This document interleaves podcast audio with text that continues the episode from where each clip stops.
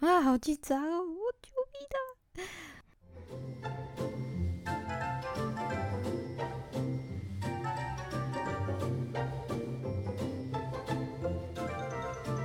欢迎收听《巨人肩膀》，我是小巨人 Chloe。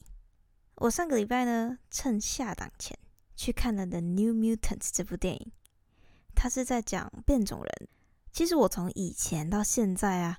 都超喜欢这类变种人或者是外星人的电影，所以大家可想而知哈，我对于 X 战警是情有独钟。我喜欢到怎样呢？我喜欢到他不管打掉重练多少次，我都会看。有看过 X 战警系列电影的就知道我在说什么。我朋友曾经说过，我是 X 战警的假粉，也就是假的粉丝，因为我口口声声说我很喜欢 X 战警。但从头到尾都搞不懂它的剧情。呃，I mean, come on，看不懂还是这么喜欢，不是真爱是什么？对不对？好啦，我觉得 X 战警最赞的是他把变种人拉到全球的纬度，而且他还扯到演化的议题。如果不熟悉 X 战警的朋友哈，我在这边大概讲一下这系列电影的设定。这个电影的背景呢，就是。在这个世界里面，部分的人类它带有变种基因，就像电影里面的万磁王可以吸引金属，X 教授可以控制心灵一样。插个题外话，大家有没有想过，如果你是变种人的话，你会有什么能力呢？我想要有那种很幸运，然后每次买乐透都会中的那种幸运能力。不过在电影里，对于其余的人类来说，变种人他是威胁啊，而电影里政府在面对这样新兴势力的兴起，他们所采取的措施是什么？是去打压，甚至开始研发能够有效打击变种人的秘密武器。这件事我们可以晚点再做讨论。回到了《New Mutants》这部电影，我这边不跟大家爆雷了哈。但其实看完这部电影，让我想要聊聊有关生物的突变以及演化。我觉得我们可以从《X 战警》的电影说起。电影里面曾经有这样的台词：“对于尼安德塔人来说，人类是变种人，也带来尼安德塔人的绝种。同样的，今天的变种人也带来人类的绝种。所以这边想要跟大家聊聊如何变成变种人。喂，不是啦，先说说我们人类如何让其他物种加速突变。”人类之所以可以承载这么多人口在这个世界上，有一个关键就是作物的育种。人类成功培育出产量高而且营养价值高，甚至是更美味的作物，像台湾大家常常听到的台根九号米、凤梨世家、金华芒果等等。而且不只是作物哦，其实畜牧也一样。这就是人为诱导这些物种进行突变的过程。各位不要误会啊，突变呢，它是自然会发生的，通常需要花上很多很多的时间。人为诱导突变，能够更有效率的筛选出我们需要的特征，其中有很多方法可以诱导基因产生突变。首先就是很多电影会用所谓的辐射线。简单说一下辐射是什么哈？辐射呢，包括我们日常会接触到的紫外线啊。平常眼睛会看到的可见光啊，还有我们手机、电器产品会发射出来的电磁波啊，微波炉的微波啊，还有骨头骨折的时候会照的 X 光，妈妈怀孕的时候会照的超音波也是哦。其实还有很多啊，都是被广泛应用在人类生活周遭的。你们老实说，听到辐射是不是有种怕怕的感觉？好像对人体不太好，但又不知道是怎么样的辐射对人体是真正有害的。好，来，记下跟你讲，辐射呢，简单来说是一种能量，具有高能量的辐射啊，也有具有低能量的辐射。高能量的辐射，例如 X 光跟伽马射线，这些才会对生物体产生影响。但大家去医院做检查，照 X 光也不用太紧张，因为辐射剂量，辐射的剂量，哈，各位记住，剂量很重要。如果有兴趣的同学。你可以上行政院原子能委员会的网站，找到有关辐射剂量的对应图，就可以发现，其实比起照 X 光，抽烟还更危险。拉回来讲突变好了，最常被拿来加速突变筛选的是伽马射线。那哪里可以找到伽马射线呢？通常在进行这样子的诱导突变，会使用放射性物质钴六十，嘿，就是那个出现在元素周期表上面的钴，然后它的英文叫做 CO。那怎样的辐射剂量才叫做适合的辐射剂量呢？科学家研究出最适合作为诱变的辐射剂量，是当这个剂量呢会让处理后的个体有半数的死亡率，这通常就是最适合的剂量。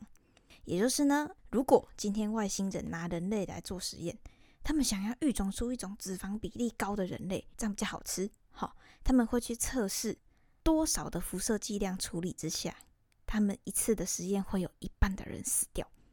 这样他们就知道，OK，但应该差不多这个剂量就是最好的。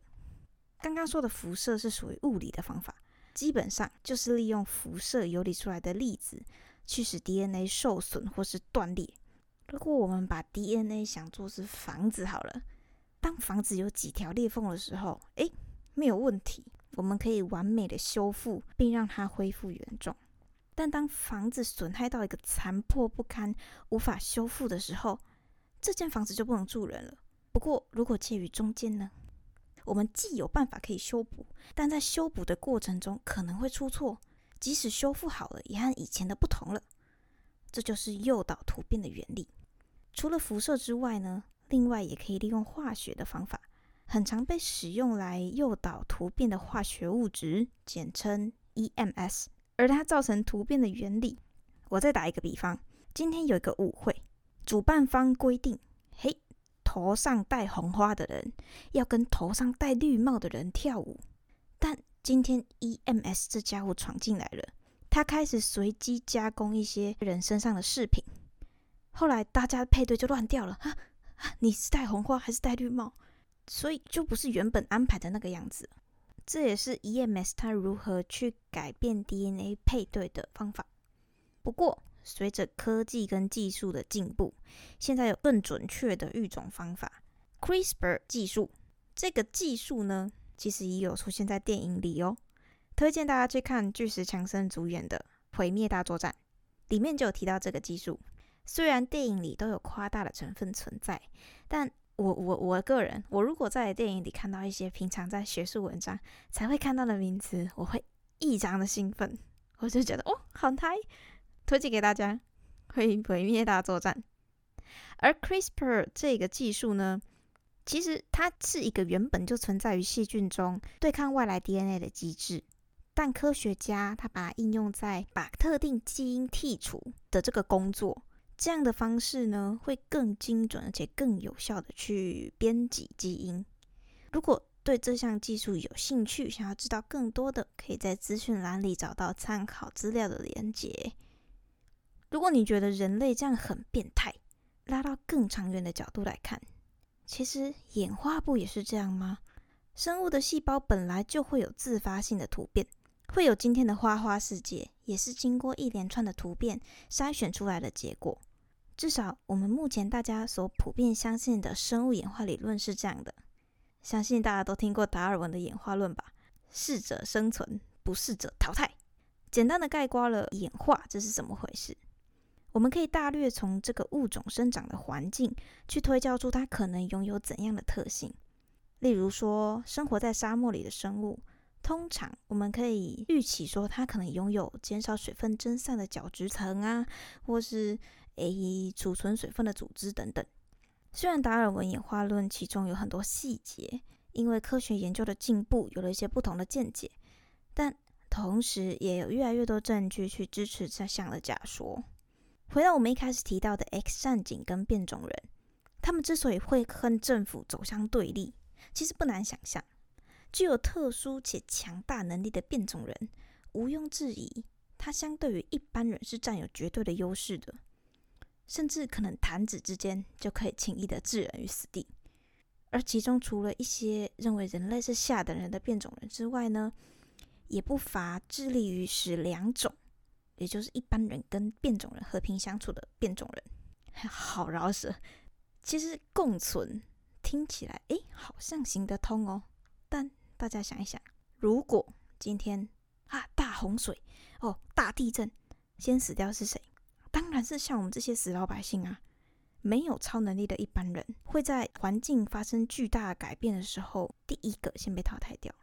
假设原本这个世界只有一 percent 的变种人，经过大灾难过后，一般的人的人数变少，变种人的比例就提高了。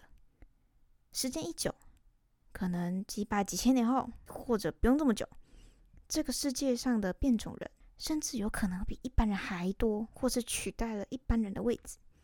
这个我们在生物的演化里面称作 bottleneck，也就是酒瓶的瓶颈。不是都会常常说，我最近工作遇到什么瓶颈啊，或者是什么吗？一般我们讲瓶颈，就是一个艰难的处境。在生物的演化里也是一样哦。如果这个个体没有办法顺利通过那样艰难的环境考验，那就会被淘汰。就算大家看着无尾熊或是熊猫，觉得哈这么脆弱的生物为什么还留在这世界上？但嘿，它就是生存下来啦。又回过头来了。如果今天世界上出现一种强势人类，我们能不能预测人类将来就会演化成这样较强势的物种呢？不行。为什么？因为我们还需要考虑到这样的基因能不能稳定的被遗传下去。如果不行，那这样的基因在这个时间的长河里就无用武之地了。最后，我要跟大家推荐一本书，就是 Richard Dawkins 写的。The Selfish Gene，中文是自私的基因。这本书虽然在讨论生物的演化，但作者开宗明义就跟读者说，他并没有要建立一个新的演化理论。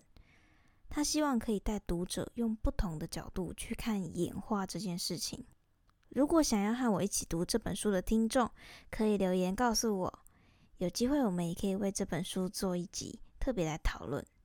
如果你有听到这里，我真的、真的、真的，一百分的感谢，一百零一好了。其实我本来想要一周更新一集的，但如同各位所见，距离第一个介绍音档经过两个礼拜，这两个礼拜我迟迟没有办法开始录音的原因，是因为我一直在拿捏我讲述的内容、我的用字遣词以及我内容的铺陈。过去我所受到的科学研究训练，几乎都是在做加法，就像盖房子一样。我们要求这个东西要实用、要坚固，而且必须要能够永流传。但对于科学的传播来说，我觉得应该要用减法。我认为我知道的越多，我就应该要能够用更精准或是更清楚的概念去让大家了解，就像要端一盘菜一样。如果我能够端出一盘菜出来，我要呈现怎么样的风味、怎么样的外观、怎么样的分量，才能让大家印象深刻，甚至吃的开心、吃的欢喜？我希望听到你们的回馈。真的，目前我有上架的平台有 First Story、Sound On、Spotify、Apple Podcast、Google Podcast，还有 KKBox。而我的 IG 账号呢是 Giant Shoulder，或者直接搜寻巨人肩膀就可以看到我喽。我们就下集见啦，拜拜。